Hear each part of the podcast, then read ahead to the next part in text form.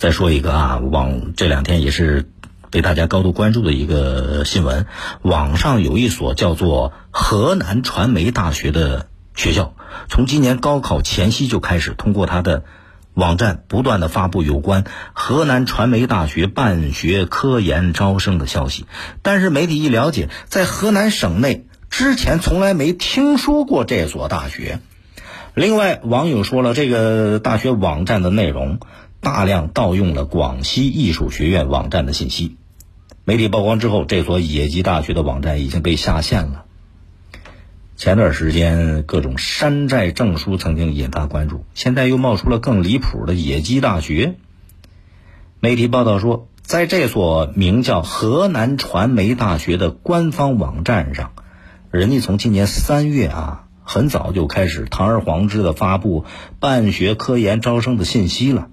而且，这个所谓的河南传媒大学还在自己的网站上宣称，说自己是经过河南省人民政府批准、国家教育部备案的一所专科层次的全日制公办普通高等学校。这牛可吹大了！现在你发现就这么个现象，你你那越敢吹牛，就越有人信。骗子他对这种心理也掌握的门儿清。记者还从文旅部等相关部门了解，甭管是之前的文化部还是现在的文旅部，都没有跟河南共建过这个所谓的河南传媒大学。更可疑在哪儿呢？就这个大学，它的网站上，从界面形式到具体内容，都跟那个呃位于广西壮族自治区的广西艺术学院的官方网站高度相似。除了现任领导那栏目之外。连校区分布等不少内容都直接从那广西艺术学院官网上直接抄下来，一点不变。然后，啊，河南省教育厅就跟媒体说了，说在河南省内也从来没听说过有一所这个叫河南传媒大学的学校。河南省内高校以教育部公布的全国高等学校名单为准。河南省教育厅相关负责人也说了，河南啊现在。只有河南开封科技传媒学院，这个学院是河南大学民生学院转设的，没有什么所谓的河南传媒大学。看看，就这家在互联网上吹牛、公开发布招生办学信息的，啊，还自诩自己什么部里边、省里边共建的全日制的公办的，现在看基本上可以断定，这就是个地地道道的野鸡大学。现在这所假冒的传媒大学网站已经被下线了，但是光网站下线不行啊，这不够啊，你得查这背后是谁在干这事儿啊？就这所假大学的幕后策划人是谁，责任人是谁？这得继续往下挖，要深入调查他的违法违规事实，依法依规处理。因为这种事儿太可恨了。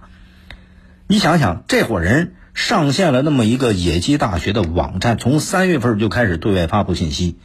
他不是为了好玩啊，他是为了有有不可告人的目的，他是为了骗人骗钱呐。你光给他下线那不行，特别是有没有已经上当受骗的人啊？那多少人上当受骗，有多少损失，他们的合法权益也要被维护。所以不能只给他下线个网站，追根溯源，严肃追责，帮助那些已经受损的人维护他们的权益呀。再一个，你说。就那么个彻头彻尾的假大学、假网站，他就怎么能够上线，而且敢对外公开发布这种假的招生办学信息？当然，后来网友发现举报，引起了媒体关注。如果没有媒体的关注，没有网友的举报，那你说他这野鸡大学是不是还得继续下去？啊，任其继续招摇撞骗？今年这高考季会有多少不明真相的考生和家长上当受骗？又可能会出现什么恶劣的后果？很难想象。所以现在这互联网时代真挺吓人的，那网上信息太多，啊，这这种这个骗子啊，也都是不断翻新自己的这个骗招数。光靠家长，光靠考生，那忙不过来啊，这都不专业啊。所以这需要教育考试和网络主管部门得加大打击力度。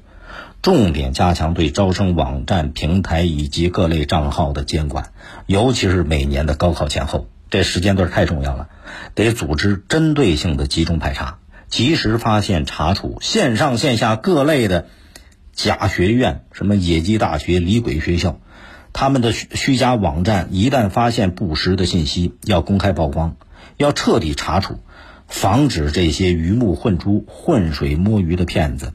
骗人钱财、毁人前程，甚至出现恶性事件呐。更多内容，请下载荔枝新闻和我苏客户端。你也可以关注江苏新闻广播的官方微博、微信。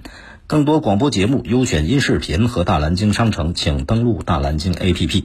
大林评论在大蓝鲸上推出音频产品，每天更新，欢迎您搜索订阅收听。再会。